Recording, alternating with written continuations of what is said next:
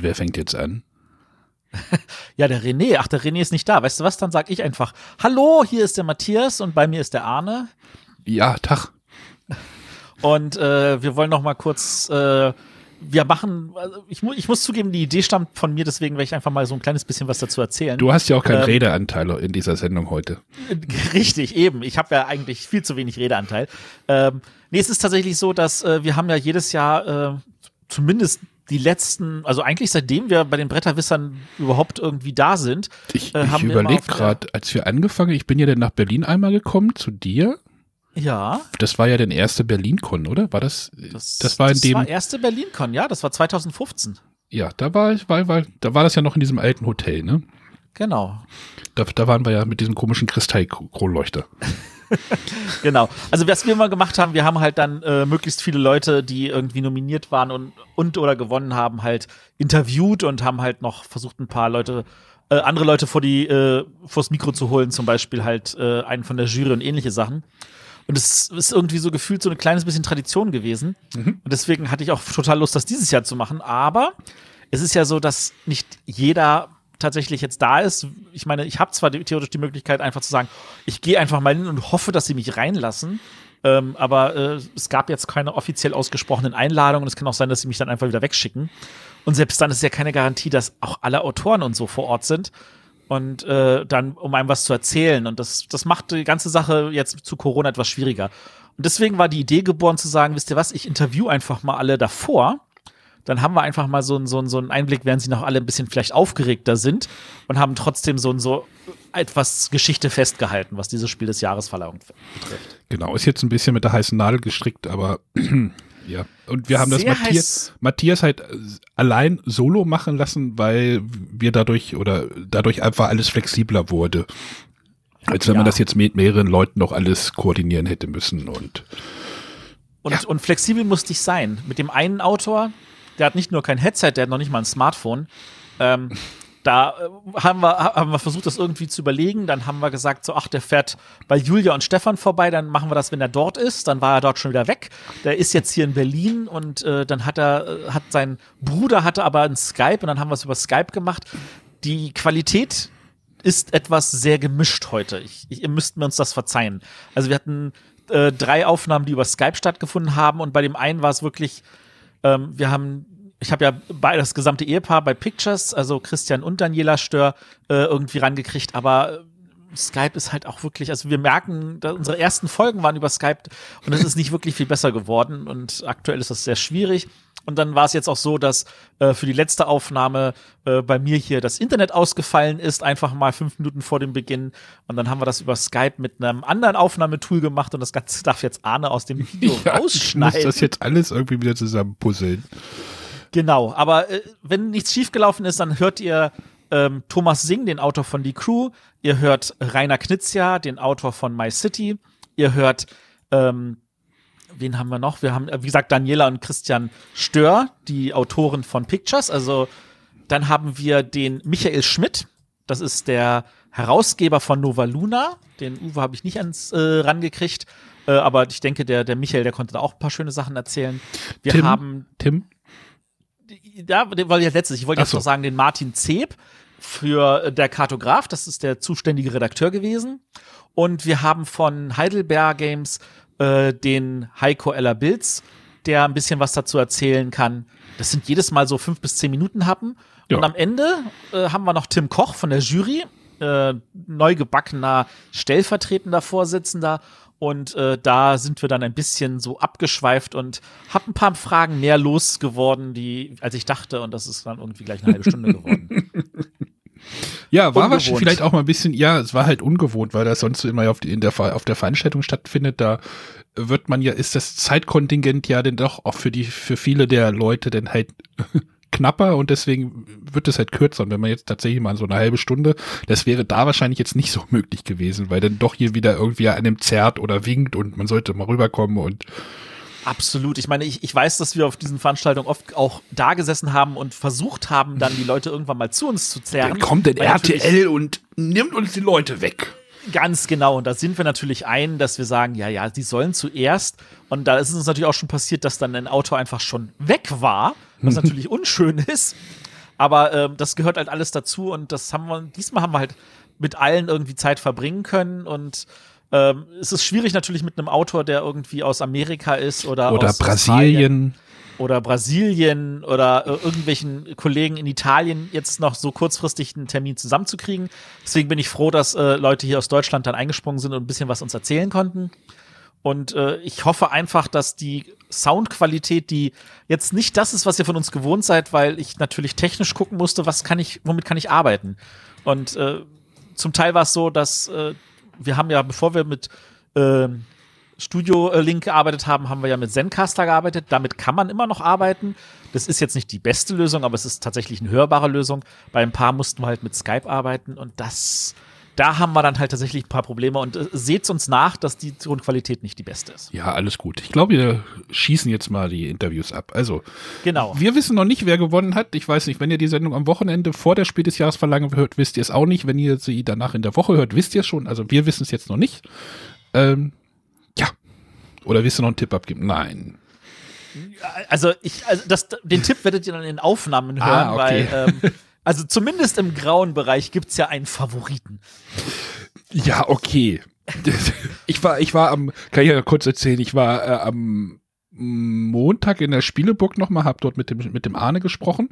Ähm, er meinte auch, wenn die Crew nicht Kennerspiel des Jahres wird, wäre es sehr verwunderlich und alle Leute hier in dem Laden würden sich sehr wundern, was da jetzt passiert ist. Also wir rechnen mit der Crew und ich, ich habe auch so ein Gefühl, ich habe jetzt ja My City, jetzt kann ich ja mal kurz reden, weil ich rede ja gleich nicht mehr. Ich habe so das Gefühl, My City ist im Moment so ein bisschen so ein heimlicher Favorit. So ein bisschen so eine Nasenlänge vor, habe ich das Gefühl beim Spiel des Jahres. Also wir haben jetzt, ich, wie gesagt, ich bin da mittendrin jetzt in der Kampagne mit einer Gruppe, haben da riesig Spaß mit. Äh, mal gucken, wäre halt vielleicht für den Massenmarkt diese, dieses, äh, ich mach mal Anführungsstrichen, Legacy-Prinzip für den Massenmarkt. Ich weiß nämlich noch, ich habe neulich meine Nürnberg-Bilder durchgeguckt, da gab es so ein Zitat, äh, was auf dem Messestand hing. Ähm, My City ist irgendwie der Versuch oder dem Massenmarkt das Legacy-Prinzip oder vorzustellen. Das, da, da gab es irgendwie so ein Zitat von Rainer Knizia auf dem Messestand. Ja. Da musste das ich halt schmunzeln, als ich, das, als ich das jetzt nochmal gesehen habe. Das ist, ja, das ist, und ich, ich würde sagen, das ist ihm auch gelungen. Und wir werden sehen, ob die Jury das genauso sieht. Mhm. Und am Strich ist das eine Einzelentscheidung von zehn Leuten und dann eine demokratische Entscheidung halt von der gesamten Jury. Genau. Genau, da, das war jetzt schon unser Vorgeplänkel. Genau. Wir sagen jetzt schon mal Tschüss, auch wenn ihr mich jetzt gleich nochmal hört bei den einzelnen Interviews. ähm, aber ja, ich, das, äh, ich habt Spaß. Genau. Und äh, genau, bis zum nächsten Mal. Tschüss. Tschüss. So, ich habe jetzt hier Michael Schmidt, seines Zeichens Inhaber und Herausgeber von, äh, also Inhaber von Spiel, äh, Edition Spielwiese und Herausgeber von Nova Luna, dem Spiel von Uwe Rosenberg nominiert zum Spiel des Jahres. Und damit ist es, glaube ich, das allererste Spiel von Uwe Rosenberg, das äh, nominiert wurde, oder? Das stimmt. Mit, äh, mit, also mit, mit Agricola hat er den Sonderpreis bekommen aber nominiert ist er tatsächlich zum ersten Mal, ja. Ja, das ist also für jemanden wie Uwe Rosenberg, der so viele Jahre dabei ist und der wirklich viele, viele auch empfohlene Spiele hatte und Spiele, wo ich mir denke, die hätten es verdient gehabt, nominiert zu werden, freue ich mich natürlich total. Ähm, erzähl mal, wie kam es zu dem Spiel? Wie ich das Spiel zuerst gesehen habe oder wie es zu dem Spiel kam. Das ist äh, also zum, zu dem Spiel kam es äh, folgendermaßen. Uwe war vor zwei Jahren auf der Konfirmation seiner Tochter hier in Berlin. Er hat es verpasst, sich mit uns zu treffen, also mit mir damals, und äh, hat den Nachmittag lieber da, äh, dafür verwendet, mit seiner, mit seiner Nichte Marei ihr damaliges Lieblingsspiel zu spielen. Und das war Habitats von Cornet. Und äh, wie Uwe so ist, wenn ihm ein Spiel gefällt, dann äh, fängt er an, über die Mechaniken nachzudenken. Und hat relativ bald, hat er mir dann den Prototypen gezeigt. Habt, äh, hat, habt ihr den, den, den, mehr oder weniger das, den Prototypen beziehungsweise das fast fertige Spiel auch dem äh, äh, Herrn Morsel mal gezeigt? Ja, ja, Con, Conny hat das Spiel, äh, hat den Prototypen gespielt in, äh, in Essen. Hatte ich ihn dabei, un, ungestaltet, komplett ungestaltet. Und äh, Cornet fanden auch gut. Dachte, dachte aber selber, für ein, äh, für ein Familienspiel wäre es vielleicht ein bisschen zu hoch, äh, ist aber, glaube ich, inzwischen sehr begeistert davon. Das ist doch hervorragend. Ja, das ist, das ist äh, rote Kategorie ist, war für mich eigentlich unzweifelhaft. Ich habe das, glaube ich, gespielt gehabt letztes Jahr im Februar zum ersten Mal, als ja, wir bei Uwe waren. Genau, mit ähm, Lukas. Und war auch sehr, sehr begeistert. Ja. Und äh, wie, wie hast du das jetzt aufgenommen, als dann die Jury das tatsächlich auf die Nominierungsliste gepackt hat? Äh, ganz ehrlich, ich war überrascht. weil, weil, äh, eben weil Uwe, weil ich das Gefühl hatte, so, äh, Uwe macht keine Jury-Spiele. Also weil, weil bisher alles Einfache, was für einen roten Pöppel geeignet gewesen wäre, was von Uwe so rauskam, immer ignoriert worden ist von der Jury. Und äh, von daher war ich erstmal sehr positiv überrascht, dass Nova Luna äh, wahrgenommen worden ist. Aber tatsächlich, dann, nachdem ich äh, diese Überraschung überwunden hatte, hat es mich nicht gewundert, weil, wie du schon gesagt hast, das, das Spiel hat so unglaublich wenige Regeln und äh, ist eigentlich genauso, wie ich, wie ich mir Spiele hier in der Edition vorstelle. So easy to learn, hard to handle. Dass das also der, der Einstieg halt super einfach ist. Und von daher dachte ich mir, ja, äh, ich verstehe es. Darf ich fragen, wer auf die Idee kam, mit der Schachtelgestaltung, den Seiten, dass die bei mir immer im Kopf im Regal stehen? Das haben wir extra wegen dir gemacht, Matthias. das war eine, äh, das war eine, das war eine, äh, eine Designentscheidung, als dass, dass, die, dass die Schachtel halt, äh, naja, wenn, wenn du sowas entwirfst, dann hast du die komplette, alle Seiten aufgeklappt vor dir liegen. Ja. So. Und äh, auf dem Papier, nicht auf der Schachtel, sah das alles super aus. Und äh, das ist dann tatsächlich in der, äh, in der, im, im, im Regal für Leute, die unbedingt drauf bestehen, das Spiel äh, irgendwie so rum reinzustellen, dann auf dem Kopf steht, ja, ja. Passiert. Das haben wir dann im Essen gesehen. Ja, aber das ist ja zum Glück kein Weltuntergang, weil das Spiel wird ja dadurch nicht schlechter. Eben. Ähm, was wirst du machen, wenn am Montag die Jury dein Spiel unter dem Vorhang zum, äh, zum, zum, zum, als Gewinner präsentiert? Was ich dann machen werde. Also, äh, ja, keine Ahnung. Ich glaube, ich glaube, mir fällt äh, so, so ein unglaublicher Stein vom Herzen, dass ich sofort einschlaf. ja. ich habe keine Ahnung. Ich bin, ja, ja. Ich bin, ich stehe gerade so unter Strom, dass, äh, dass ich, dass ich eigentlich echt froh bin, wenn das vorbei ist. Egal, ob du gewinnst oder nicht. Egal, ob ich gewinne oder verliere, ja. Weil wir, Don't Forget the Nominees äh, nominiert sein ist auch schon eine starke Leistung. Also ja, das, das sehe ich halt auch so. Und äh, ich finde halt für einen Verlag, den es erst seit fünf Jahren gibt, ein Spiel auf der Empfehlungsliste zu haben und, äh, und eins nominiert, das ist schon echt, äh, echt ganz schön toll. Ja, auf jeden Fall. Ich, ich danke dir, Michael, dass du dir die Zeit für mich genommen hast. Und äh, ich drücke dir für Montag ganz doll die Daumen. Hoffentlich. Alles klar. Alles danke. Klar. Vielen Dank. Tschüss. Auch reden. Das ist doch ähm, so. Äh, ich begrüße jetzt Rainer Knizia, den Autor von My City. Hallo Rainer. Hallo. Die erste Frage, die mir natürlich kommt, ist, äh, was hat einen gestandenen Autor dazu getrieben, ein Legacy-Spiel machen zu wollen? Und äh, war dieser Wunsch schon alleine da oder kam der vielleicht vom Verlag? Ähm, der Wunsch und die Ambition kam von mir. Das stand der Verlag noch nicht fest. Äh, ich, ich möchte ja immer wieder neue Sachen machen. Äh, und am liebsten würde ich alle Trends selber erfinden und in Gang setzen. Das ist leider nur nicht möglich, weil andere Leute halt auch sehr gute Ideen haben. Und das Zweitbeste, was man dann machen kann, was ich dann machen kann, ist einfach eine sehr gute neue Idee, die auch zum Trend geworden ist, Legacy-Spiele, so aufzugreifen, dass man wirklich einen ganz neuen Aspekt in so ein Spiel hineinbringt. Das klingt tatsächlich sehr gut. Ähm, welcher Ansatz war denn jetzt der, der dazu getrieben hat, zu sagen, das ist der neue Aspekt, der vielleicht äh, spannend ist?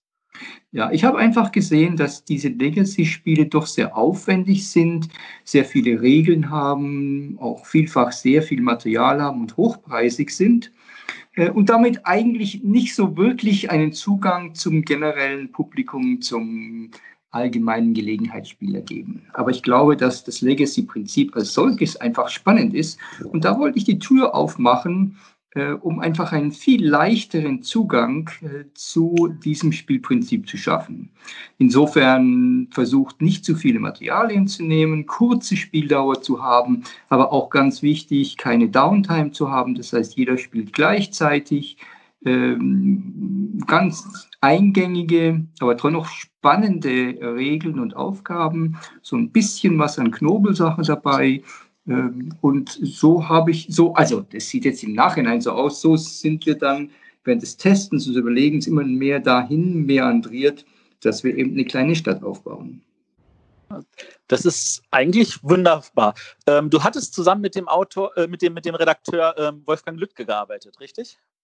Ja, also wir haben sehr lange, wir heißt jetzt äh, meine Testspieler um mich herum und ich, haben sehr lange an diesem Spiel gearbeitet. So ein Legacy-Spiel zu testen ist ja auch immer sehr aufwendig. Und ich habe mir dann überlegt, wer ist denn jetzt der richtige Verlag? Und mein Wunschverlag war äh. Und es hat sich auch nicht in den normalen Runden abgespielt, sondern ich bin dann speziell für dieses Spiel nach Stuttgart gefahren, wir haben es uns dort angeguckt. Dort war Redakteur, wie du sagst, Wolfgang Lüttke mit dabei.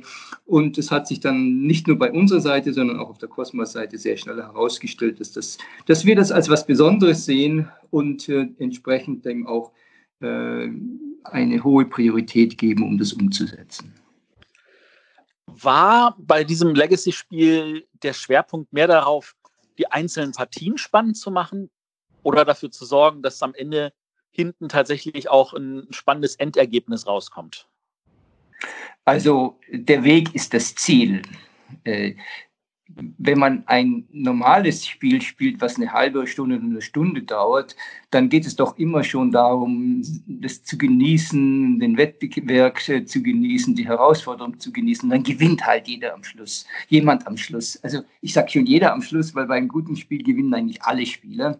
Beim äh, Legacy-Spiel ist das natürlich noch viel extremer. Ich spiele jetzt doch nicht 24 Spiele in acht Kapiteln, durch ganz neue Herausforderungen, nur um das Endergebnis zu haben. Das Endergebnis ist komplett irrelevant. Also es ist da und man hat auch seine Punkte und man weiß auch, wer am Schluss die Nase vorn hatte, aber es geht um die einzelnen Spiele, um das kurzfristige Erfolgserlebnis, um das auszuprobieren und das immer wieder sich reiben an neuen Herausforderungen, neuen Regeln, auch natürlich an diesem Kartenstapel, der für alle gleich ist, aber doch immer wieder neue Wendungen ins Spiel bringt, mit denen dann alle Spieler gleichzeitig fertig werden müssen. Das ist spannend. Ähm, nun ist es ja so, du wurdest, ähm, du hattest einige Jahre, wo du von der Jury ich will jetzt mal das jetzt nicht böse formulieren, aber wo du halt von der Jury jetzt nicht in derselben Form beachtet wurdest wie jetzt in den letzten Jahren. Du hast jetzt die dritte Nominierung in vier Jahren äh, mit Wettlauf nach Eldorado vor äh, drei Jahren und mit Lama letztes Jahr. Und da kommt natürlich dann so der Wunsch auf, vielleicht tatsächlich nochmal zu gewinnen, oder? Naja, der Wunsch zu gewinnen ist immer da. Der spielt auch bei den Entwicklungen natürlich mit. Aber äh, ich stecke natürlich meine Energie dort rein, wo ich was bewegen kann, das heißt in das Machen guter Spiele. Und äh, im Englischen heißt es so schön, you make your own luck. Das heißt, man trifft, man trägt sehr viel dazu bei, dass man eben dann auch das Glück hat, nominiert zu werden, aber man braucht halt trotzdem ein bisschen ein Glück, wie es gerade angenommen wird. So ein Spiel ist ja auch immer eine Zusammenarbeit zwischen dem Autor und dem Verlag, wie dann das Produkt entsteht, wie die anderen Spiele aussehen. Und äh, so kommt es dann zu ganz unterschiedlichen Nominierungen wie Lama letztes Jahr, was ein kleines, wirklich sehr attraktives Kartenspiel ist und jetzt doch ein wirklich etwas größeres und längeres äh, Legacy-Spiel, My City.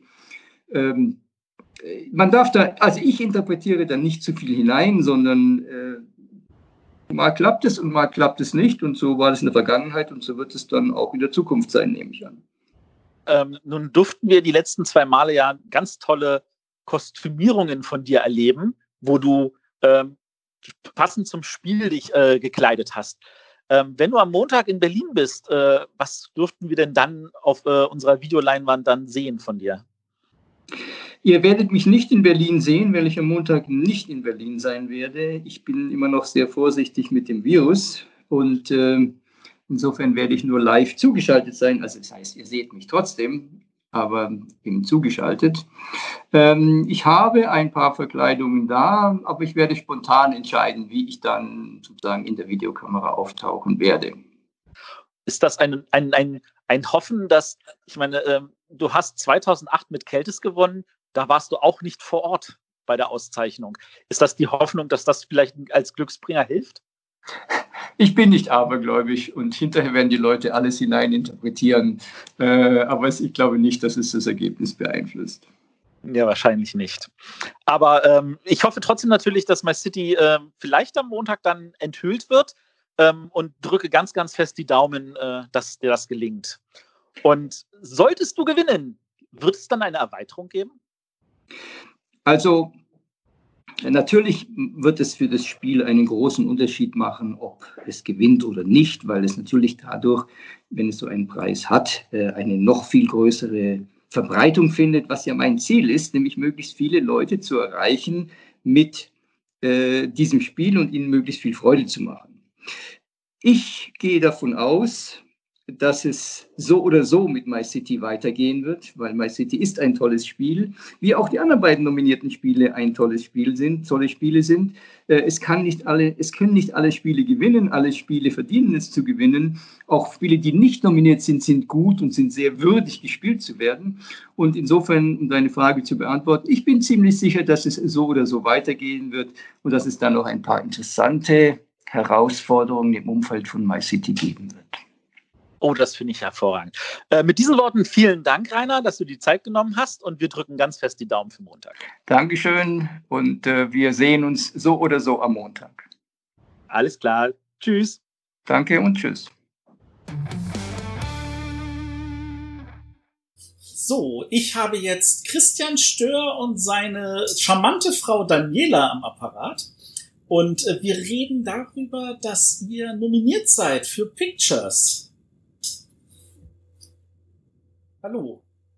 Ja, das ist für uns immer noch unglaublich, wirklich genial und hammermäßig. Also ich, ich weiß gar nicht, was ich dazu sagen sollte. Also so eine Nominierung, ja, fantastisch. ich kann es auch immer noch gar nicht glauben, ja. Also, die erste Frage, die mir kommt, ist, ähm, ihr habt ein schönes Partyspiel gemacht. Wie ist das beim PD-Verlag gelandet? Ja, ein bisschen ähm, Glück hatten wir da schon weil ähm, das Pictures hat ja den Hamburger Spielerautorenwettbewerb gewonnen und da war bei der Preisverleihung auch die Claudia vom PD Verlag anwesend und die hat das dann gesehen und es hat ihr gut gefallen und dann hat sie eine Woche später mal den Prototyp angefordert und dann haben sie das ein paar Monate lang getestet und dann haben sie gesagt, ja, die wollen es gern machen. Das ist ja schnell und einfach. ja. Also ich hätte auch nicht gedacht, dass es manchmal auch so schnell gehen kann. Ja, das stimmt. Ähm, Und vor allem noch im gleichen Jahr. Also stimmt. normalerweise bin ich ja gewöhnt, dass es ja dann, selbst wenn es angenommen wird, dann noch drei Jahre dauert. Das würde ich auch nicht für ungewöhnlich halten, wenn es mal drei oder vier Jahre dauert. Aber das ja. zeigt ja auch oft, dass das Spiel, so wie ihr es dem Verlag gegeben habt, gut genug war, dass der Verlag daran wenig vielleicht arbeiten musste. Also ein paar Ergänzungen äh, hat der Verlag ja schon noch eingebracht und ähm, das Spiel zu dem gemacht, was es jetzt ist. Also ich finde schon, dass der Verlag das noch richtig gut verbessert hat. Also ein paar Ideen noch reingebracht hat, ähm, die ähm, dazu geführt haben, dass es richtig, richtig gut geworden ist. Eins davon zum Beispiel, ähm, ein Punkt war der, dass bei unserem Spiel am Anfang nur vier Fotos auslagen ähm, und auch äh, man die nach einer Zeit umdrehen musste, ähm, damit es nicht zu einfach war. Und der Verlag hat daraus dann dieses Raster mit den 16 Fotos gemacht. Das war die eine Verbesserung und die andere Verbesserung war, dass jetzt alle gleichzeitig die, ähm, die Fotos ähm, darstellen, genau. Ich ah. bin da nicht so gut. Erzähl weiter. ja, genau. Also, dass jetzt alle Spieler gleichzeitig bauen, das äh, sorgt natürlich für einen deutlich besseren Spielfluss und eine geringere Downtime. Das ist ja super. Ähm, es gibt, also ich meine, das Spiel kommt tatsächlich bei allen gut an. Und dann hört man zum Beispiel den Podcast der Jury, den haben sie ungefähr eine Woche vor den Nominierungsbekanntgaben äh, äh, rausgebracht. Und dann erzählen alle Jurymitglieder, sie spielen es mit Hausregeln. Ist das erstmal erschreckend in dem Moment? Äh, davon haben wir ja auch schon gehört. Und ähm, der Verlag hat es auch aufgegriffen. Und in der zweiten Auflage, die jetzt die Tage rauskommt, ähm, sind das dann die offiziellen Regeln geworden. Ah. Also von daher. Also nicht, ich bestimmt nicht alle Hausregeln. Ja. Ich weiß nicht, wie viele Hausregeln es mittlerweile gibt, aber. ja. Also in Zukunft braucht niemand mehr mit Hausregeln spielen. Das sind die offiziellen Regeln geworden. Und zwar bieten wir da jetzt äh, zwei Varianten an. Also je nach Geschmack kann man dann entweder die erratenen Fotos austauschen oder man kann auch einfach sagen, wenn ich jetzt das gleiche Foto mit dem gleichen Material nochmal bauen muss, dass ich nochmal ein neues Koordinatenblättchen ziehe. Ah.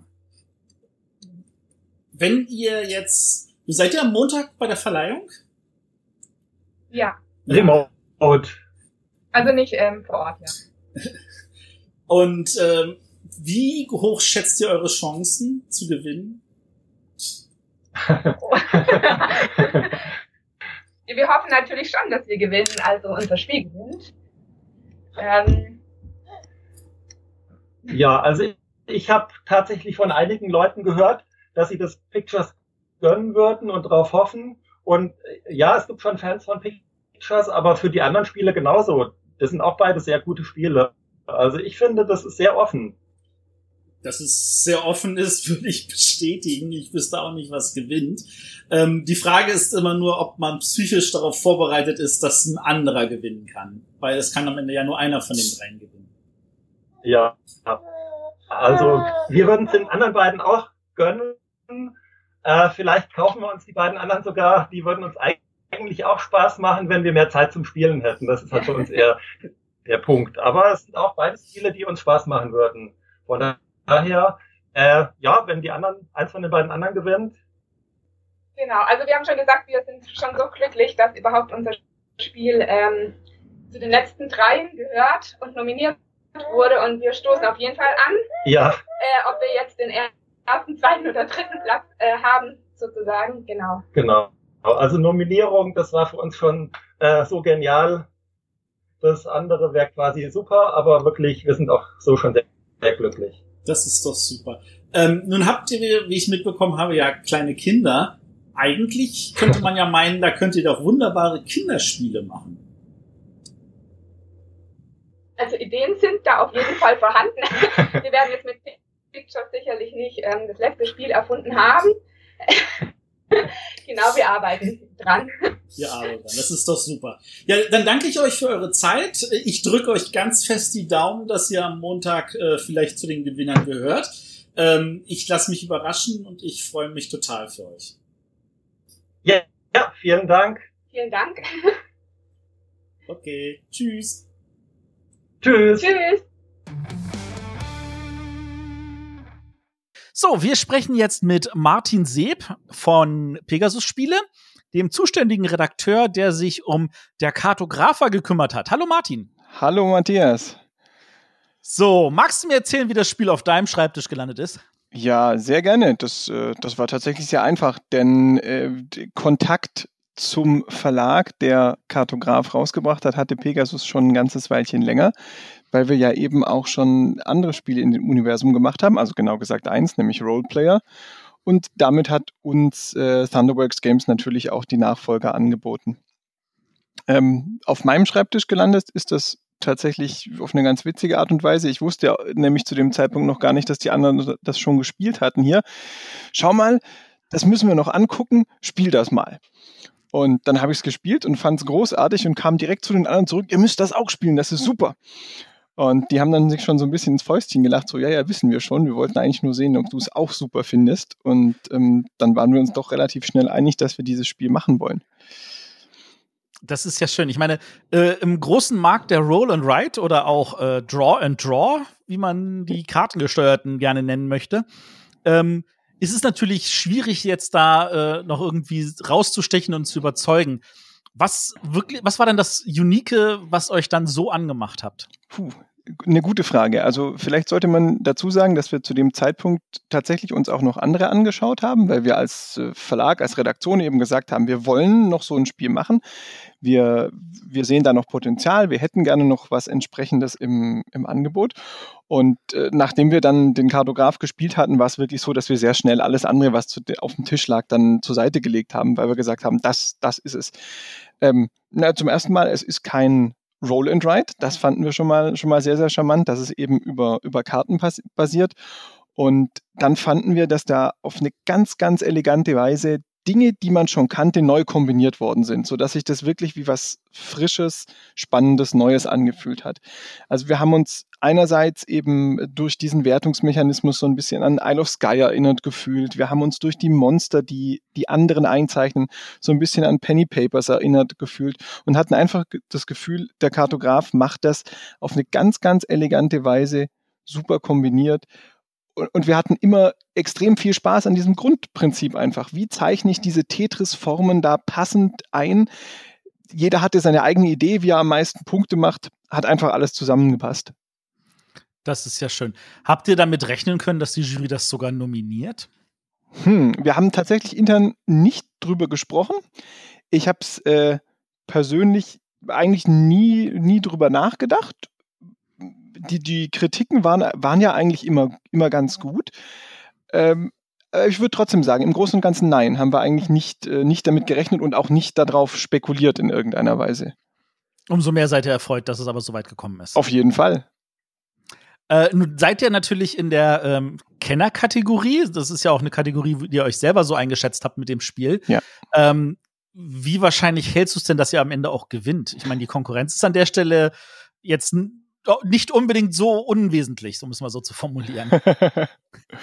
ähm, also auch da glaube ich jetzt nicht, dass ich irgendwie eine, eine Pegasus hausinterne Einschätzung geben kann. Ähm, wir haben sehr, sehr früh schon über einen, einen, anderen Kandidaten gesprochen, den wir eigentlich immer als Favoriten gesehen haben und den wir heute auch noch als den Favoriten sehen, nämlich die Crew da haben wir auch schon, als wir das allererste Mal das gespielt haben, also quasi jeder von uns hier war, war begeistert und da war uns, da, da war uns schon klar oder relativ schnell klar, das wird bestimmt nominiert. Ähm, deswegen war es eher so, eher so bei uns die Überlegung, oh, vielleicht können wir der Crew ausweichen mit irgendwelchen Spielen, weil ähm, das mögen wir ganz, ganz gerne. Das sehen wir als Favoriten. Okay. Ähm, wenn jetzt es aber trotz aller Umstände passieren würde, dass der Kartograf gewinnt, ähm, wie wäre denn das Gefühl dann? Oh, ich glaube, dann knallen hier die Sektkorken. ähm, fand, fantastisch. Also aus, für mich sind das natürlich, natürlich zwei, äh, zwei Dinge.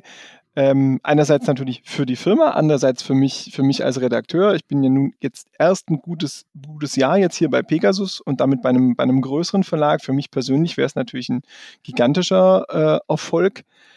Ähm, aber auch für den, für den Verlag wäre das wäre es natürlich großartig. Wir waren jetzt die, die ganzen letzten Jahre immer wieder mit, mit Nominierungen dabei. Wir sind sehr, sehr überzeugt von unserem Portfolio und ähm, deswegen würden wir uns da natürlich sehr, sehr äh, drüber freuen, wenn mal wieder ein Spiel oder ein Kennerspiel des Jahres äh, hier zu Pegasus kommen würde.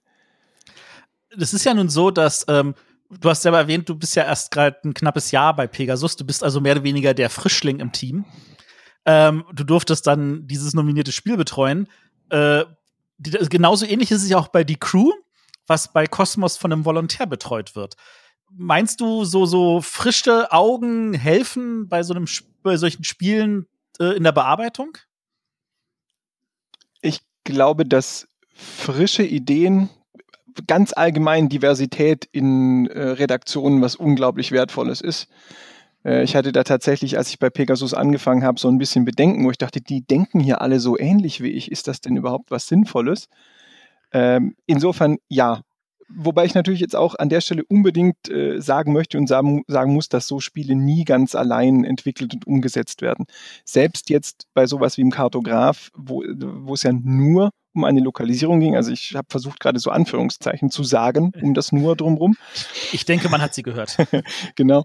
Äh, auch das sind auf jeden Fall Teamaufgaben. Also ich denke da zum Beispiel an einige Abbildungen, die wir beim Kartografen, also Abbildungen auf diesen Vorgaben, auf den Dekretkarten, die wir geändert haben, weil wir fanden, das kann man noch klarer darstellen, dass man es leichter versteht, als es im Englischen war. Da haben wir noch ein paar davon geändert und das war auch was, was äh, nicht von mir kam, sondern was, was der Sebastian mit reingeworfen hat. Äh, genauso sind selbstverständlich die Regeln nochmal von verschiedenen Leuten hier im Haus lektoriert worden. Das ist alles immer eine Teamaufgabe und je unterschiedlicher die Leute denken, umso besser kann das Produkt am Ende werden. Nun ist es ja so, dass der, dein Kollege der Peter aus dem Marketing schon angekündigt hat, dass es ja auch äh, eine Fortsetzung und Erweiterung geben wird. Magst du uns da ein bisschen anteasern? Ähm, tatsächlich kann ich so richtig viel noch gar nicht sagen. Ähm, nicht, nicht, weil ich es nicht, nicht darf, sondern weil, weil die Sachen so konkret alle noch gar nicht fertig sind. Was ich ähm, sagen kann, ist, dass es praktisch ein, ein Spiel ein eigenständiges Spiel gibt, das praktisch aber in eben dieses Thema mit reinspielt und wahrscheinlich auch damit kombiniert werden kann. Das ist aber im Moment alles so, was, was konkret steht zu dem Thema. Äh, in den restlichen Sachen sind wir mit Thunderworks auch noch im Austausch, eben weil da zum Glück jetzt schon relativ früh Gespräche darüber stattfinden, wie kann man es noch anpassen, was könnte noch rein und so. Für mehr gibt es also leider noch gar nicht zu verraten. Ja, aber das ist ja, also es kommt auf jeden Fall noch mehr. Das ist das Entscheidende, denke ich, ja, für ja. die meisten Hörer. Super, Martin. Ich äh, danke dir. Ähm, ich drücke euch fest die Daumen, auch wenn ich glaube, gegen die Crew zu bestehen ist schwer. Aber ich habe schon so manchen Favoriten dann am Ende vielleicht nicht gewinnen sehen. Von da aus gesehen, man sollte es nicht ausschließen. Das, äh, vielen herzlichen Dank für das, für das Daumendrücken. Das machen wir natürlich auch ganz fleißig. Äh, wir, ich bin mir auch sicher, es wäre ein, ein, ein guter Vertreter das ist super. Alles klar, dann danke sehr. Sehr gerne. So, ich spreche jetzt mit dem hoffentlich aufgeregtesten Autor für die, für die Nominierungen. Ich habe Thomas Singh hier, der Autor von Die Crew. Hallo Thomas. Hallo Matthias. Ah, spürst du die Aufregung? Ja, so langsam kommt, kommt sie. Also im Augenblick bin ich schon noch ganz ruhig. Da sind noch ein paar Tage äh, dazwischen, aber ich glaube schon, dass ich am Montag dann ziemlich aufgeregt sein werde. Ja, es ist, es noch dann, bin ich aber ruhig. Dann ist ja nochmal was anderes, wenn man auf der Bühne steht. Ähm, wie ja. kamst du auf die Idee für die Crew? Äh, eigentlich war das eine ziemlich einfache äh, Geschichte. Ich lag nachts im Bett und bin aufgewacht und äh, hatte die Frage im Kopf, wie lässt sich wohl ein Spiel spielen, ein Stichspiel spielen, vor dem Spiel bestimmt wird, wer welche Karte gewinnen muss. Und eigentlich genau das Grundprinzip. Und mein Unterbewusstsein hat mir dazu gespielt und äh, das Spiel war da. Das klingt doch super. Ähm, ich hab muss gesehen, du sagen, ja? es war gerade eine Phase, in der ich an einem anderen Stichspiel gearbeitet habe. Und ich war von da in diesem Thema Stichspiel durchaus drin und dann hat sich da irgendwas entwickelt. Das ist cool. Ähm, ich habe gesehen, du hast äh, tatsächlich schon mal einen Platz auf der Empfehlungsliste der Jury äh, eingesammelt. Das ist fast zehn Jahre her. Da ging es um Miss Lupun und das Geheimnis der Zahlen. Ja, genau. Erinnerst du dich daran, dass was das da? Es war damals, glaube ich, dein erstes veröffentlichtes Spiel. Es war mein erstes veröffentlichtes Spiel und wir waren gleich auf der Empfehlungsliste. Das habe ich noch mit einem Freund zusammen gemacht. Äh, und ja, das war natürlich, es war mein Start und ich fand das alles damals so so auf- und anregend, dass ich dann entschieden habe, da bleibe ich dabei. Das macht mir Spaß, Spiele erfinden. Aber dann kam trotzdem erstmal ein paar Jahre lang nichts von dir auf den Markt. Woran lag's?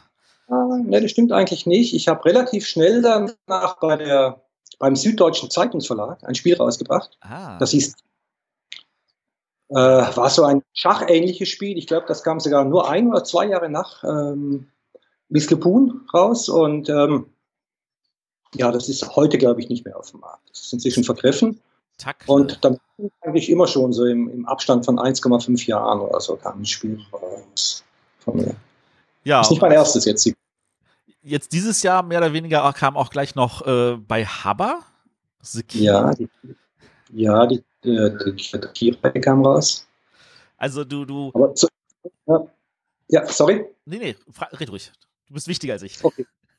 Okay, naja, so ist es ja oft, ne, wenn man, äh, wenn eine Sache gut läuft, dann äh, kommen die anderen Dinge hinterher. Und, und ähm, es war natürlich jetzt auch zufällig, dass die Key direkt nach die Crew rauskam und bei Haber ist eine ganze Reihe und die wird auch fortgesetzt werden. Die wird auch, der wird auch Ende des Jahres nochmal ein neuer Fall rauskommen. Ähm, wie war die für dich die Zusammenarbeit mit Cosmos? Ich meine, Cosmos ist einer von den großen Verlagen, der sich sehr viel Mühe gibt, die Spiele ordentlich zu pflegen. Ähm, von da aus gesehen, äh, du hattest, wenn ich es richtig gesehen habe, mit Kilian dort gearbeitet? Genau, ich habe mit Kilian gearbeitet und äh, es war eine tolle Zusammenarbeit. Ich, äh, Kilian ist äh, kompetent, selbstbewusst und sympathisch und äh, das ist eine exzellente Mischung, glaube ich, für eine gute Zusammenarbeit. Das ist super. Ich bin das erste Mal mit die Crew in Verbindung gekommen. Das war vor letztes Jahr April in Oberhof, wo der liebe Ralf Querfurt das dabei hatte und äh, abends haben mehr oder weniger mehrere Redakteure sich immer drum geschart und gesagt, so jetzt will ich mal wieder spielen. Ähm, das war für mich ja schon mal ein großes Zeichen dafür. Hattest du das Gefühl, dass, äh, dass auch Kosmos das so gesehen hat, dass das ihr Highlight ist? Auch das wusste ich nicht ich wusste ja auch nicht, was Cosmos sonst noch im Petto hatte. Ähm, na, das, das, das kann ich so nicht sagen. Ich, ich für meinen Teil empfand das Spiel als extrem spannend. Mir hat es selber unglaublich Spaß und macht es immer noch unglaublich Spaß. Und, und da gibt es halt diesen Suchtfaktor und den bin ich auch unterlegen damals, als ich es entwickelt habe, als mir das so in den, in den, ins Hirn gekommen ist. Äh, keine Ahnung, ich weiß, dass Cosmos damals schon, schon bei der Entwicklung gesagt hat, Mensch, da, da hast du ganz heißes Eisen am Start. Ja, bei uns in den Proberunden kommt es extrem gut an, aber äh, wie gut das nachher endet, das, das war mir auch nicht klar. Ich glaube, das war auch Kosmos nicht bewusst. Sonst wäre wahrscheinlich die erste Auflage nicht nach einer Woche oder so ausverkauft gewesen. Oh, das ging schnell. Ähm, wenn wie viele von den Missionen, die drin sind, hattest du am Anfang dir schon überlegt? Hattest du da tatsächlich schon so 50, 60, 70 Missionen oder waren es eher ein paar weniger? Äh, ich hatte ganz am Anfang, bevor ich Kosmos gezeigt habe, 100 Missionen drin und dann, äh, wie immer, wie das wahrscheinlich bei allen Spieleautoren ist, muss danach äh, gecancelt werden. Der wird dann gelöscht und getilgt und äh, am Schluss waren es in der Tat, es waren 50 Missionen und es waren eigentlich ziemlich genau die 50 Missionen, die man jetzt auch in diesem Logbuch findet. Na. Da wurde gar nicht, da musste gar nicht viel verändert werden. Das erklärt, warum es Kosmos nicht so schwer fiel, jetzt ein paar Bonusmissionen während der Corona-Zeit rauszuhauen, wenn da natürlich fast 50 weitere irgendwie äh, bereit standen. Ja, ja, wobei wir da immer schon noch am Arbeiten sind und neue Missionen kreieren. Das ist jetzt so ein äh, fortlaufender Prozess. Cool. Ähm, ja, was pass wie wirst du damit äh, leben können, wenn du am Montag gewinnst oder nicht gewinnst? Ich meine, die Nominierung ist natürlich auf jeden Fall schon mal der Hammer und das ist das, was man sich immer dann so sagen muss. Aber ähm, wie wirst du damit umgehen, falls aus irgendeinem Grund du als Favorit und äh, so sehen dich halt die meisten nicht gewinnen solltest? Äh, ja, also es wird ganz sicher nicht, es wird keine Welt zusammenbrechen für mich, aber ich wäre wahrscheinlich schon enttäuscht. Also ich ich bin da jetzt am Mittwoch in Berlin. Das ist für mich eine ganz große Sache, womöglich äh, das einzige Mal. Gut, wer weiß, was die Zukunft bringt. Und wenn ich schon dort bin, dann will ich auch gewinnen. Das muss ich ehrlich zugeben. Und wenn das nicht der Fall wäre, dann wäre ich sehr enttäuscht. Aber es, es wird alles weitergehen. Dann wäre alles okay. Aber ich wäre enttäuscht. Ich wäre sehr enttäuscht. Ja, das kann ich nachvollziehen. Also ich drücke dir auf jeden Fall ganz, ganz fest die Daumen. Ähm, du bist ja, wie gesagt, auch der Favorit, äh, was leider keine fixe Aussage ist, aber es tät mich echt wundern, wenn du nicht gewinnen würdest. Von da aus gesehen, toi, toi, toi. Und äh, ich wünsche dir viel Spaß bei der Verleihung. Danke, ich hoffe, du behältst recht. So, wir haben jetzt hier Heiko Ella Bilz, ähm, der Inhaber von Heidelberg Games. Ist das jetzt der aktuelle korrekte Name, Heidelberg Games? Heidelberg Games ist absolut korrekt, jawohl. Genau.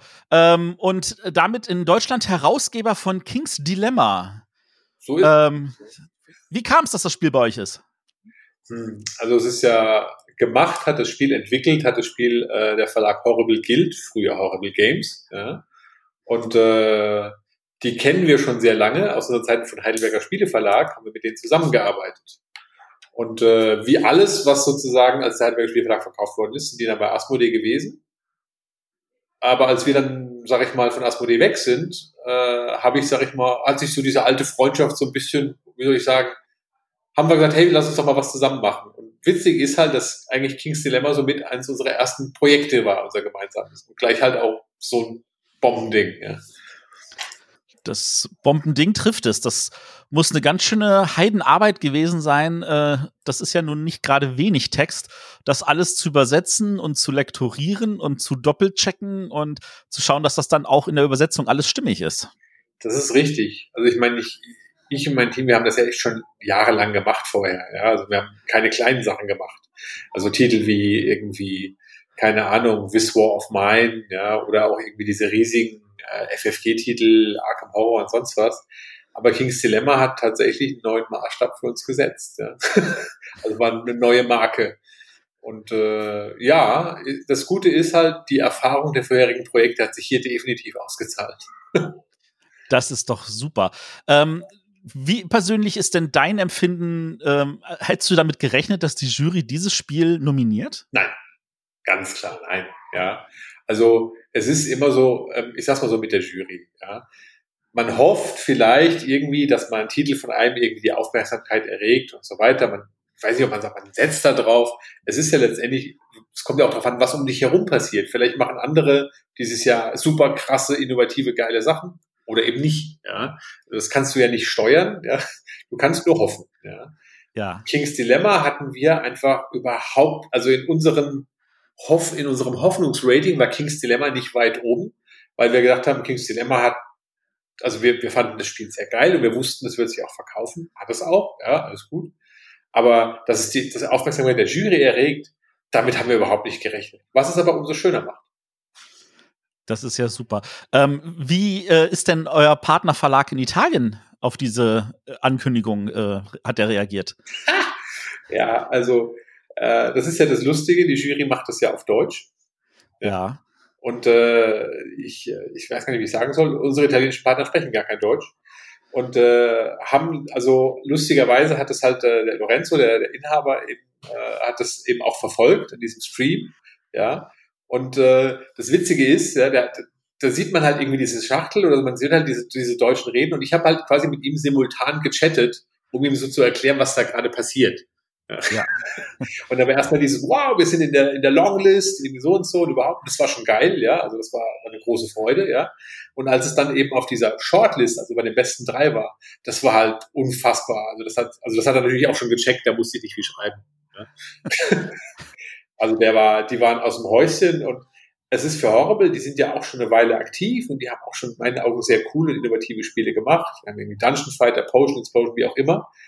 Und äh, sie waren nie so nah dran, irgendwie, also das erste Mal, dass die Jury in Anführungszeichen Horrible wirklich so äh, gesehen und entdeckt hat. Und es ist für sie, muss ich sagen, es ist, es ist der Oscar ist schon da, egal ob man gewinnt oder nicht. Ja.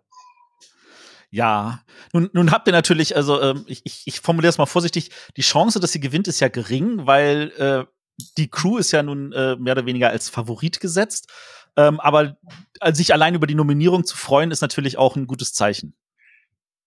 Tu, das ist, das ist das Ding. Ja. Ich meine, als Verlag sind wir jetzt irgendwie gewissermaßen so richtig aktiv seit ein bisschen über einem Jahr. Ja, also so, so. Und ich kann mal sagen, ich habe mit Spicy ein Spiel auf der Empfehlungsliste, mit King's Dilemma ein Spiel auf der Nominierungsliste fürs Kennerspiel.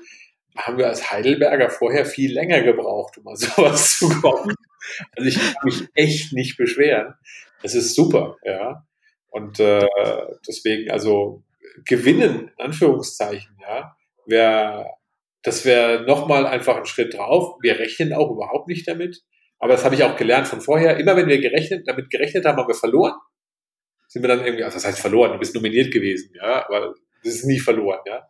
Aber wir haben ja tatsächlich, den, das Spiel des Jahres haben wir nur einmal gewonnen und das haben wir da, wo wir nicht damit gerechnet haben. und das ist deswegen, cool. Das ist also unsere Strategie. Das ist eine sehr, sehr gesunde Strategie. Ähm, nun ist es ja so, dass äh, du, äh, es gibt zwei Elemente, die Kings Dilemma ja, sage ich jetzt mal, auszeichnen. Das eine ist halt äh, dieses, diese relativ einfache Mechanik, dass einfach nur, wir lesen das Dilemma vor, wir äh, diskutieren darüber, wir stimmen ab. Und auf der anderen Seite hast du halt wirklich diese Story, die sich so stückchenweise ausbreitet, die auch unterschiedlich ankommt, je nachdem, welchen Umschlag du als nächstes öffnest. Und vor allem natürlich, äh, das ist auch an der Stelle manchmal entscheidend ist, ob man diese Story voranbringen möchte oder nicht. Ähm, das, das Ganze ist ja auch in der Anleitung extra als Dilemma-System bezeichnet und gibt so den Eindruck, da könnten noch mehr Spiele mit so einem System kommen. Also auch bevor die Jury in Anführungszeichen äh, uns nominiert hat fürs Kennerspiel, ja, haben Horrible Guild und wir, also wir haben, ich glaube, es war in Nürnberg dieses Jahr auf der Spielwarenmesse, so die, die letzte Messe, wo man noch physisch war, ja. bevor alles anders wurde. Ähm, da haben wir uns über dieses Thema unterhalten. Ja, und äh, ich sag's mal so, das ist natürlich unsere Arbeit, steht gar nicht im Verhältnis zu der Arbeit, die Horrible Guild in dieses Projekt reingesteckt hat. Ja? Also das Machen ist ja nochmal eine ganz andere Liga, was die gemacht haben. Und sowas nochmal zu machen, ist natürlich wieder ein riesiger Kraftakt. Ja? Auf der anderen Seite hat man natürlich, wenn man sagt, man das Dilemma-System in Anführungszeichen sowas benutzen. Und wir haben darüber gesprochen, dass es eigentlich cool wäre, noch eins zu machen und haben auch sogar was Konkretes erwähnt. Und dann sind wir so verblieben wie, sie gucken mal, ob das Sinn macht. Ja. Also wir sind dann so lose verblieben wie, wäre eine schöne Idee, schaut mal, ob ihr das hinkriegt oder nicht. Und, aber mehr haben wir nicht gemacht. Also wir haben tatsächlich kein weiteres Wissen, aber die Gedanken spielen damit. Okay. Alles klar. Gut, ähm, das heißt, wir lassen uns da überraschen. Ähm, ich freue mich total für euch über diese Nominierung und äh, grundsätzlich natürlich gilt das Motto Don't forget the nominees. Äh, wir werden auch bestimmt das ganze Jahr lang noch von euch hören.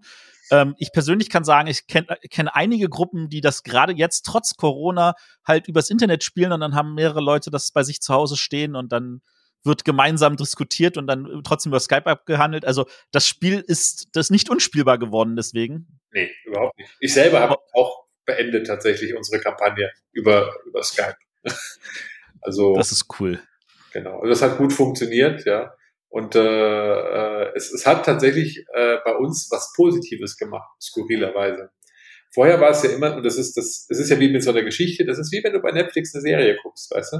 Das ist, wenn du da irgendwie einen Monat dazwischen pausierst, dann ist immer so ein bisschen, oh, wo waren wir eigentlich, ja? Und bei unseren Spielterminen war das auch so, also einmal im Monat. Aber äh, dadurch, dass ja alle zu Hause waren, haben wir quasi einen wöchentlichen Termin hingekriegt. Und es hat der Story unheimlich gut getan, dass du so dabei geblieben bist. Ja, also das ist absurderweise das Positive, das meine Runde daraus irgendwie gezogen hat. Das ist doch cool. Hm.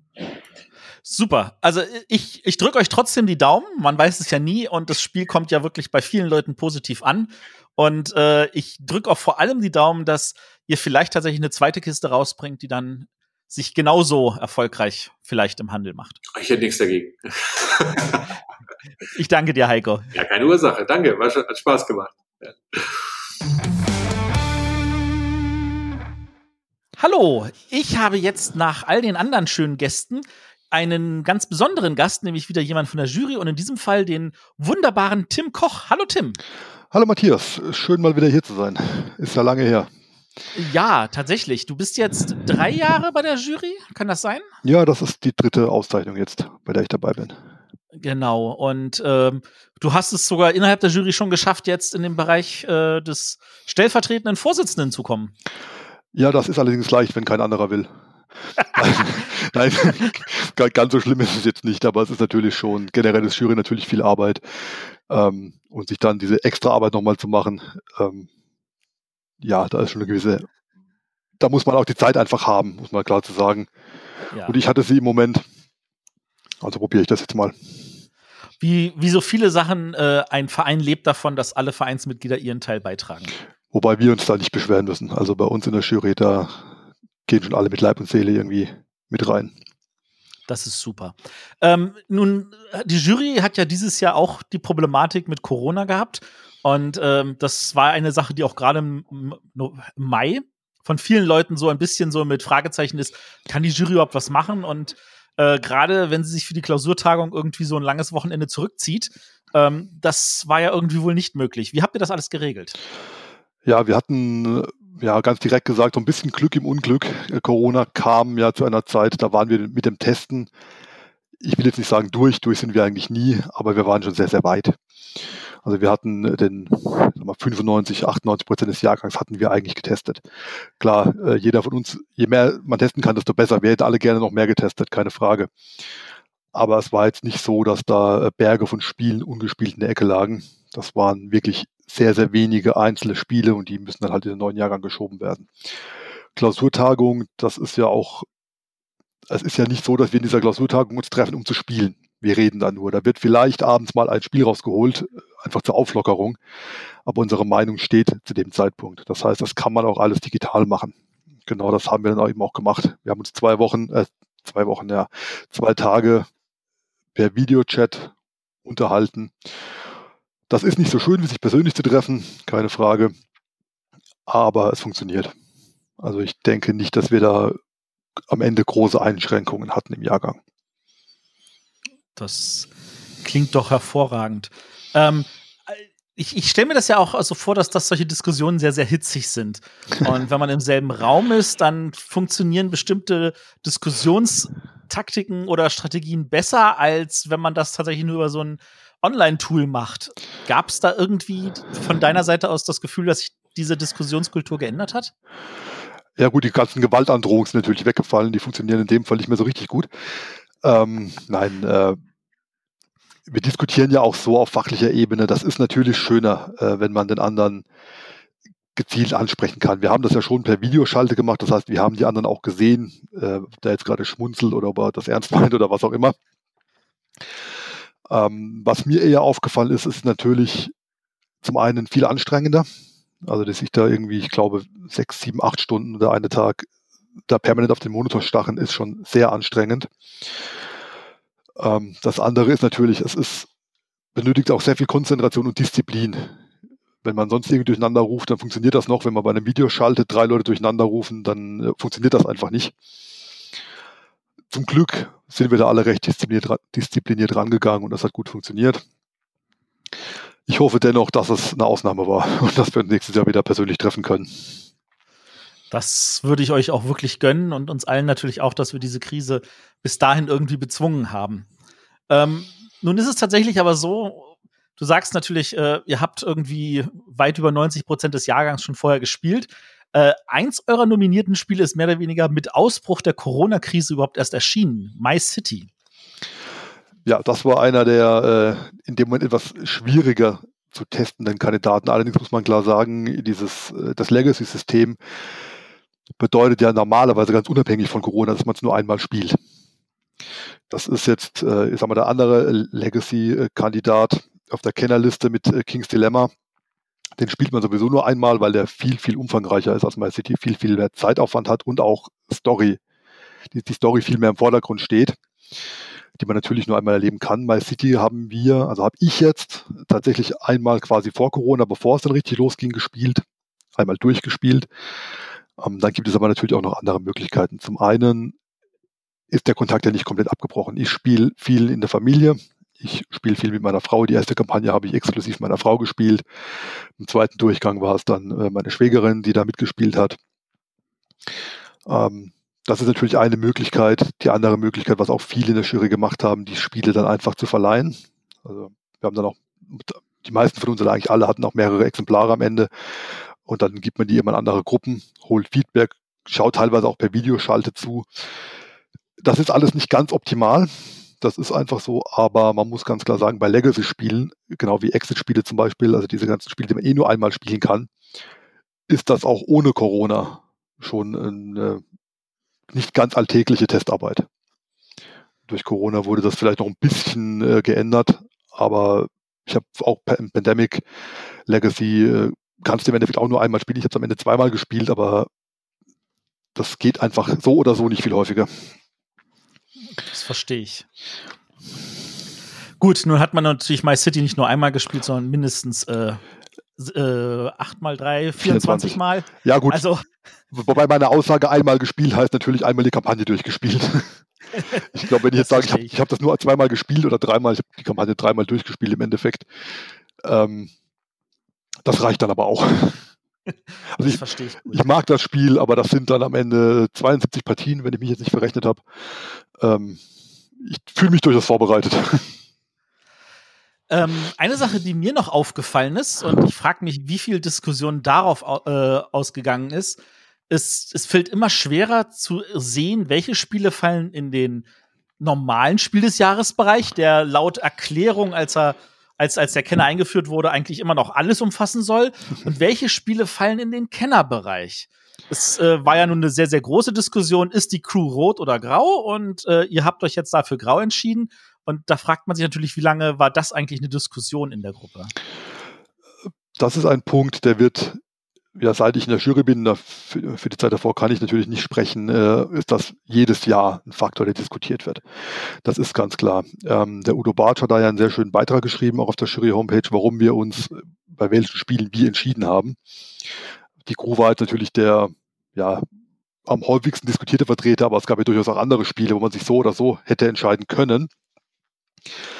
Schlussendlich ist es bei uns immer eine Bauentscheidung. Das kann ja gar nicht anders sein. Wir haben keine festen Faktoren, an denen wir das festmachen können. Ähm, Im Falle von der Crew muss man zum Beispiel sagen, ich habe tatsächlich Mitspieler, nur das mal als Beispiel zu nennen, die, die sehe ich selbst als äh, Kennerspieler und die hatten echte Probleme mit die Crew, weil die keine Stichspiele kannten. Die konnten mit den ganzen Termini, da habe ich bei der Erklärung angefangen, bei denen weiß ich, da brauche ich nicht klein-klein machen, habe angefangen, okay, äh, ihr müsst bekennen, äh, abwerfen, die ganzen klassischen Stichbegriffe, die haben mich mit großen Augen angeguckt, haben kein Wort verstanden. Entsprechend liefen da auch die ersten Partien, obwohl das erfahrene Spieler waren. Da sind wir in der zweiten Mission schon gescheitert, weil die äh, blank spielen oder so nicht hinbekommen haben. Und das ist für mich dann auch ein Zeichen, wenn ich jetzt eine Gruppe, der ich eben das Spiel nicht erklären kann, die ich nicht an der Hand nehmen kann, ein Spiel in die Hand drücke, die kaum Spielerfahrung hat und dann vielleicht auch keine Stichspielkenntnisse oder Vorkenntnisse hat, dann ist das nicht mehr rot. Dann ist das eben drüber. Dann brauchen die relativ lang, um sich da reinzufuchsen und da ist es schon sinnvoll, dass die sich mit Spiel Spielen generell auskennen. Und ja. Was mich daran jetzt wundert, ist, ich halte Deutschland eigentlich für ein Stichspielland, weil jeder kennt irgendwie Doppelkopf oder Skat oder ähnliches und ich würde aus meinem Gefühl heraus, ohne dass ich das jetzt untermauern könnte, würde ich behaupten wollen, 90 Prozent der Deutschen wissen, was ein Stichspiel ist. Hätte ich auch vermutet und vor meiner Juryzeit hätte ich die Aussage sofort unterschrieben. Äh, inzwischen muss ich aber sagen, nachdem ich auch ganz gezielt und viel mehr mit, äh, ich sage mal, der roten Zielgruppe spiele, dass das vielleicht gar nicht so verbreitet ist oder tatsächlich äh, eine regionale Geschichte ist. Also ich selbst, ich habe Skat gespielt, keine Ahnung, seit ich zehn bin oder so irgendwas. Äh, hätte auch gedacht, das ist Kulturgut, das kennt jeder. Dem ist aber überraschenderweise nicht so. Zumindest meine Erfahrung in den letzten drei Jahre. Oha. Ich lasse mich da gerne korrigieren, wenn jetzt hier irgendwie gleich der Skat-Verband schreibt, doch 90 Prozent aller Deutschen kennen Skat. Okay. Wie gesagt, ich kann da nur aus eigener Erfahrung sprechen. Ja, verstehe. Ähm, ist das etwas, was ähm, wo, wo vielleicht auch äh, Kulturgut dann vergessen wird. Und ist das Aufgabe der Jury dann zu gucken, dass sowas vielleicht erhalten bleibt? Gut, Aufgabe der Jury im Hinblick auf äh, Kulturgutspiel, aber wir äh, bringen ja die modernen äh, Spiele nach vorne. Ich glaube, unsere Aufgabe kann es nicht sein, dann irgendwie, ich sage jetzt mal ganz salopp, Skat zu retten. Also ich, ich glaube nicht, dass Skat gerettet werden muss, davon abgesehen. Ähm, aber dafür gibt es ja viele Vereine. Ich glaube, Skatvereine gibt es reichlich in Deutschland, auch Doppelkopfvereine. Äh, ich glaube nicht, dass das ausstirbt. Äh, ich kann mir schon vorstellen, dass das vielleicht nicht mehr ganz so präsent ist wie noch vor 30 Jahren. Vielleicht auch einfach, weil es inzwischen mehr Spiele gibt und dann jetzt vielleicht mit den Kindern nicht mehr Skat, sondern Katan gespielt wird. Ähm, dass da gerettet werden muss, das wage ich aber zu bezweifeln. Hattet ihr eure Klausurtagung mit, den, mit der Kinderspieljury zusammen gemacht? Äh, wir haben die zusammen begonnen, wir hatten den gleichen Termin. Das ist einfach im Normalfall, wenn wir uns persönlich treffen, äh, ist da auch noch eine Versammlung mit dabei. Man geht abends noch irgendwie essen. Das ist einfach schöner. Ähm, da trifft man sich am Anfang zusammen und sobald es dann an die Spiele geht, trennt man sich. Und das haben wir dieses Jahr tatsächlich genauso gemacht. Wir haben uns zuvor in einem Raum online getroffen, haben Sachen durchgesprochen, die durchzusprechen waren und als es dann um die Spiele ging, hat man sich eben getrennt. Weil es, ich hätte es ja toll gefunden, wenn dass Zombie äh, Kids Evolution auch irgendwie bei der Kinderspieljury nominiert gewesen wäre, um zu sagen, jede Liste hat ein Legacy-Spiel, aber Das da ist vielleicht ich, ein innerer Monk. Da bin ich der falsche Ansprechpartner. Ich mag das Spiel tatsächlich auch gerne. Ich habe das auch gespielt. Ähm, aber wie das bei Kindern ankommt, da bin ich schlicht der falsche Ansprechpartner. Also, oh, also wenn wir jetzt davon ausgehen, dass also dass, dass, dass einer der größten P Punkte ist, wo man sich halt wirklich immer wieder überlegen muss, was ist rot, was ist Anthrazit. Ähm, wir hatten auch in den letzten Jahren immer wieder Spiele, wo überlegt wurde, ist das jetzt rot oder ist das blau?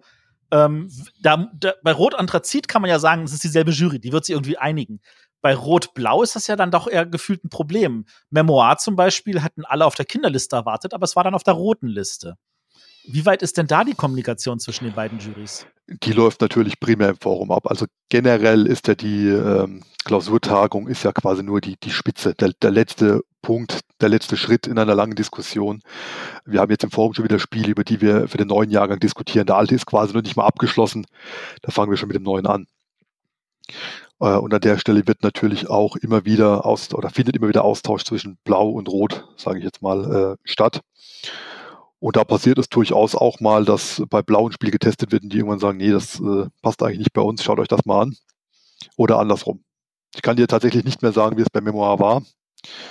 Äh, Memoir, das, ich weiß noch, dass es von beiden Jurys eine Zeit lang ein bisschen diskutiert wurde. Und irgendwann einigt man sich dann halt, spricht miteinander und ordnet es zu. Das, das ist erstmal eine positive Nachricht, wenn man miteinander spricht. Das gefällt mir. So, ähm, wird denn die Jury jetzt bei der Preisverleihung am Montag vollständig sein?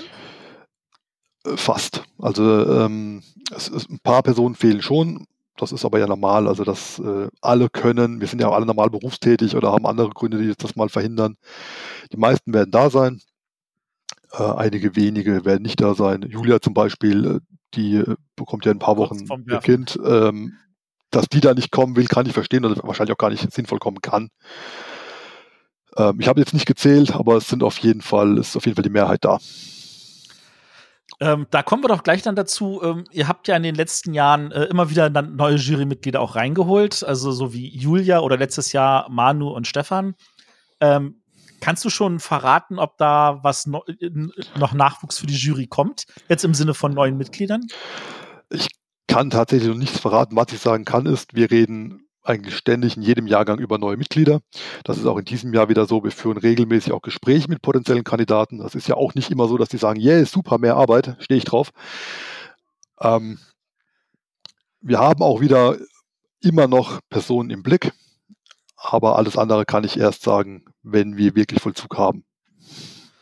Ja, ich, ich, weiß, das war jetzt politisch rumgedruckt. Äh, das ist auch völlig in Ordnung. Ich habe halt immer nur Angst, dass äh, so wie letztes Jahr dann zwei gestandene alte Mitglieder nach vielen, vielen Jahren ausfallen und die Jury vielleicht dann irgendwann zu klein werden könnte. Ja gut, dass die äh, Sorgen haben wir tatsächlich in der Jury natürlich auch immer, weil es müssen jetzt auch keine gestandenen alten Mitglieder, es können auch neue sein, die sagen, boah, das ist mir echt zu viel, ich habe mir das gar nicht so schlimm vorgestellt oder die Lebensumstände ändern sich. Gründe gibt es ja viele.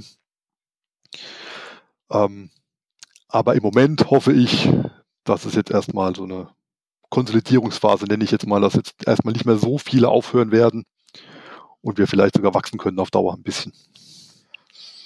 Die Jury hat sich auf jeden Fall in den letzten Jahren ordentlich verjüngt. Ähm, von da aus gesehen hoffen wir, dass ihr euch da gestärkt macht. Äh, ist es hilfreich, dass die, wenn die Jury größer wäre, oder sind dann mal vielleicht irgendwann auch mal der Punkt erreicht, wo dann zu viele Meinungen aufeinander knallen? Ganz direkt gesagt, ich glaube nicht, dass es in dem Fall sowas wie zu viele Meinungen gibt. Also klar, wenn wir jetzt so eine Videoschalte machen mit 100 Leuten, die alle was sagen wollen, dann äh, klappt das irgendwann wahrscheinlich nicht mehr. Aber wir leben ja auch von unseren unter unterschiedlichen Meinungen, von den kontroversen Diskussionen, die wir führen. Nichts Schlimmeres, als dass am Ende zehn Leute sagen, ja, komm, das ist die Liste, Deckel drauf. Äh, wir sind alle super glücklich damit. Das, das kann ja gar nicht funktionieren. Aber klingt das nicht danach, als wäre dann die Liste am Ende einfach nur der Kompromiss? Wie wir es jetzt machen, oder was meinst du jetzt? Naja, also ich meine, es erscheint ja dann immer so, fragt dem Motto, ähm, es ist nicht so, dass das und das und das Spiel, weil das für die Gruppe ein Highlight ist und für die Gruppe ein Highlight und die Gruppe ein Highlight, sondern das ist das, worauf wir uns als kleinsten gemeinsamen Nenner einigen konnten. Ja, jein. Also ich sag mal, es ist ja eine demokratische Entscheidung. Insofern ist es immer irgendwie eine Einigung. Aber es muss natürlich, jedes Spiel, das auf der Liste ist, hat eine Mehrheit bekommen. Das ist schon mal ganz klar. Dass die Mehrheit da nicht immer gleich ist, dass es Spiele gibt, äh, die deutlich mehr positiv, mehr, mehr Ja-Stimmen hatten als andere. Das ist ja auch, liegt in, in der Natur der Sache, ganz klar. Ähm, aber genau deswegen, natürlich haben wir alle unterschiedliche Meinungen. Wir haben alle etwas unterschiedliche Erfahrungen in unseren Spielgruppen gemacht. Gerade darum ist es ja wichtig, dass wir so viele oder möglichst viele Jurymitglieder sind und die auch in möglichst vielen Gruppen spielen. Weil das eine Spiel kommt in Gruppe A super an, in Gruppe B überhaupt nicht und andersrum. Ähm, dass wir da, und da wird dann eben auch rege diskutiert und da wird dann eben auch am Ende knallhart abgestimmt. Und wenn ein Spiel dann halt schlussendlich nur fünf Ja-Stimmen hat, aber sechs braucht, dann ist es halt raus. Wenn du sagst, das ist dann der kleinste gemeinsame Nenner, okay. Es ist, also ich, ich versuche natürlich, meine Fragen sind etwas überspitzt formuliert. Ich denke, dass die Jury in den letzten Jahren sehr wohl bewiesen hat, dass sie sehr, sehr guten Riecher hat. Und äh, man sieht ja auch, dass immer mehr die Vorhersagen, was wahrscheinlich am Ende auf den Nominierungslisten landet, ja auch konkurrent gehen mit dem, was dann tatsächlich am Ende auch auf diesen Listen ist. Ja, das äh, hat natürlich mehrere Gründe. Zum einen ist in den letzten Jahren die Blogger-Szene natürlich stark gewachsen. Das heißt, da ist ja auch ein enormes Know-how dabei. Und ähm, die sind ja auch alle nicht doof. Die spielen ja auch Spiele und sagen ja, das Spiel ist gut oder das Spiel ist nicht gut. Ähm, das versteht sich dann von selbst, dass da zumindest eine gewisse Überschneidung zwangsläufig geben wird. Äh, zum anderen ist es ja auch so, dass wir mit unserer Meinung nicht in den Berg halten. Wir rezensieren ja die Spiele, die wir testen.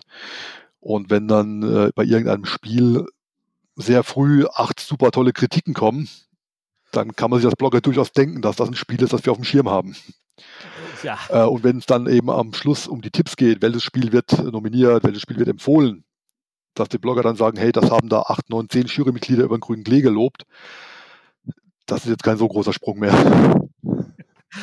Ich fand das total spannend, dass du, ähm, also ihr hat, die Jury hatte eine Woche vor ihrer Nominierungsbekanntgabe ja einen Podcast rausgebracht, äh, wo sie unter anderem über Pictures geredet hat und wo dann alle Jurymitglieder mehr oder weniger ganz brav gesagt haben, ja, wir spielen das mit Hausregeln.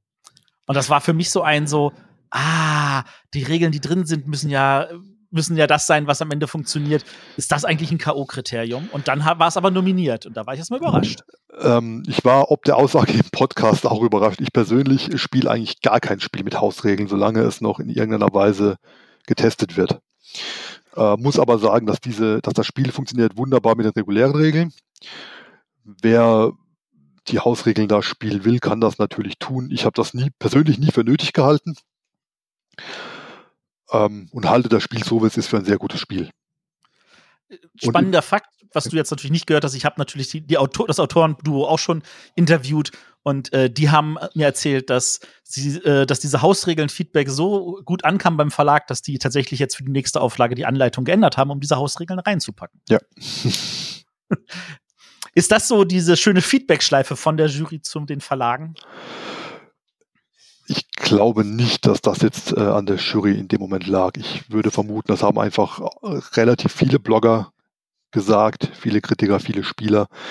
Ähm, ich glaube, von Seiten der Jury haben das ja eigentlich nur, ich glaube, die drei im Podcast gesagt. Äh, ich behaupte jetzt mal, dass ein Verlag nicht sofort springt, nur weil drei Jurymitglieder sagen, äh, da gibt es was zu ändern. Ähm, aber dennoch, ich finde es ja gut, wenn ein Verlag da reagiert. Schlimm wäre es jetzt gewesen, wenn, das, wenn die erste Version dann äh, unspielbar gewesen wäre oder wirklich ganz fürchterlich schlechter. Ist sie aber meiner Meinung nach, wie gesagt, nicht. In meinen Gruppen hat das nie irgendjemand interessiert. Da hat nie irgendjemand das, den Bedarf äh, gezeigt, da Hausregeln zu implementieren. Entsprechend kann ich guten Gewissen sagen, mir gefällt das Spiel so, wie es ist, sehr gut. Ähm, ich werde dich jetzt nicht danach fragen, welches Spiel du hoffst, dass es am Montag gewinnt. Welches gewinnt, weißt du ja selber noch nicht. Ihr stimmt ja erst am Sonntagabend ab, wenn ich das richtig in Erinnerung richtig. habe. Ähm, aber du hast wahrscheinlich dir auch schon Gedanken gemacht und hast dich persönlich entschieden, welche beiden Spiele du als Gewinner wählen wirst. Äh, du musst die jetzt nicht nennen, das, das will ich von dir nicht. da will ich dich jetzt nicht in irgendeine Bedouille führen, dass du da irgendwelche Entscheidungen jetzt hier mir gegenüber nennen musst oder beziehungsweise unseren Hörern. Ähm, aber wie gehst du persönlich damit um, wenn du jetzt ein, sagst, das Spiel sollte eigentlich gewinnen und dann siehst du selber, wenn der Vorhang geöffnet wird, äh, es hat aber nicht gewonnen? Ja, im Prinzip, es ist auch hier wieder, ich kann das nur sagen, eine demokratische Entscheidung. Äh, ich habe in diesem Jahr tatsächlich das Glück, ich bin da relativ, ich habe meine Kandidaten klar, logisch. Ähm, aber ich bin relativ schmerzbefreit in diesem Jahr. Ich könnte mit jedem Spiel gut leben. Ich halte alle sechs Spiele, muss man sagen, für absolut auszeichnungswürdig. Äh, ich hatte bisher auch noch nicht die Situation, dass ich gesagt habe, das eine Spiel auf der Liste halte ich persönlich für so schlecht. Also auch die nominierten Listen, das ist nicht immer die nominierte Liste, wie ich sie zusammengestellt hätte am Ende. Aber wie gesagt, zehn Leute, da setzen sich auch mal andere Meinungen durch, das ist normal. Ich hatte aber noch nie die Situation, dass ich gesagt habe, eines der nominierten Spiele ist so schlecht, da kann ich gar nicht dahinter stehen. Ähm, entsprechend kann ich da dem Montag ganz entspannt entgegensehen. Ich habe meine Kandidaten, ich freue mich natürlich, wenn die sich durchsetzen, die ich für die besten halte habe aber auch keine Schmerzen damit, wenn es ein anderes wird. Das Schöne ist, du hast jetzt gesagt, sechs Nominierten und das ist natürlich auch das, was du sagen sollst. Ähm, aber gefühlt sind es ja eigentlich nur fünf Nominierte, weil irgendwie in den letzten Jahren immer auf der Kennerspielliste ein Spiel war, wo alle gesagt haben, ja, aber das wird eh nicht gewinnen. Es ist nominiert und das ist natürlich eine Auszeichnung, weil sie da auch entsprechend ein, ein, ein, ein, eine, eine Fahne aufsetzen und sagen, hier, auch das Spiel ist grandios, aber eigentlich wissen alle, das kann nicht gewinnen. Ist das, ist das tatsächlich eine richtige Einschätzung von uns oder ist das einfach nur ein Gefühl, dass das eigentlich falsch ist? Das ist nur ein Gefühl tatsächlich. Also jedes dieser Spiele auf der Liste kann theoretisch gewinnen. Das ist, die Abstimmung läuft am Sonntag, jeder hat eine Stimme und wenn da am Ende acht Stimmen für das Spiel, das dann alle offensichtlich für nicht wählbar halten oder äh, ich weiß ja nicht, ähm, wenn das Spiel am Ende gewinnt, dann gewinnt das, dann gewinnt das auch verdient. Ähm, es ist natürlich so, dass äh, es immer Spiele gibt, die in der Breite vermutlich etwas besser ankommen oder die etwas spezieller sind. Und das ist vermutlich auch das, was dann in der öffentlichen Wahrnehmung vielleicht als schwieriger oder als weniger aussichtsreicher Kandidat gesehen wird. Aber wenn ein Spiel auf der Liste ist, kann es auch gewinnen. Also wir haben, zumindest seit ich dabei bin, noch nie die Situation gehabt, okay, wir packen dieses Spiel auf die Liste, aber damit das gleich mal klar ist, das darf keiner wählen. Das, das gibt es nicht nee. Also, aber trotzdem ist so dieses innere Gefühl. Letztes Jahr Detective, das fanden ja auch alle super. Ich finde das auch grandios. Ich finde das super, dass ihr das nominiert hattet. Aber wirklich als Gewinner habe ich das auch nicht gesehen gehabt, weil ich mir dachte so, ah, es ist dann doch eigentlich eine Nummer zu viel. Ja, was willst du jetzt von mir hören? Also ich, ich liebe Detective. Ich habe gerade die, die zweite Erweiterung gespielt. Ich liebe das Prinzip nach wie vor.